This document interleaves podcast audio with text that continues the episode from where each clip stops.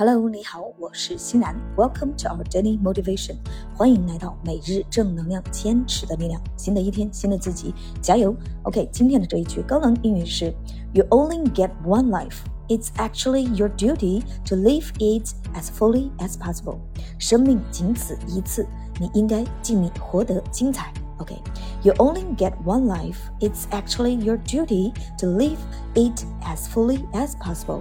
生命仅此一次，应该尽力活得精彩。